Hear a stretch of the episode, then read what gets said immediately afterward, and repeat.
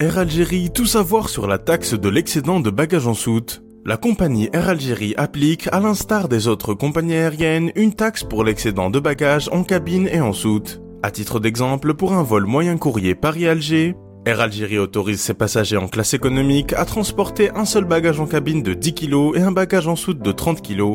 Selon le calculateur bagage du site de la compagnie nationale, si le poids du bagage en soute dépasse celui indiqué sur le billet, le client devra payer 9 euros ou 900 dinars par chaque kilogramme excédentaire. Pour un vol long courrier Alger-Montréal, Air Algérie autorise ses passagers à transporter en soute deux bagages de 23 kg et un bagage en cabine de 10 kg. Si un troisième bagage est transporté et si son poids est inférieur ou égal à 23 kg, le passager doit payer 15 000 dinars ou 200 dollars canadiens. Pour un poids excédant jusqu'à 7 kg de plus sur la pièce autorisée de 23 kg et 8 000 dinars, soit 90 dollars canadiens par kilogramme excédentaire.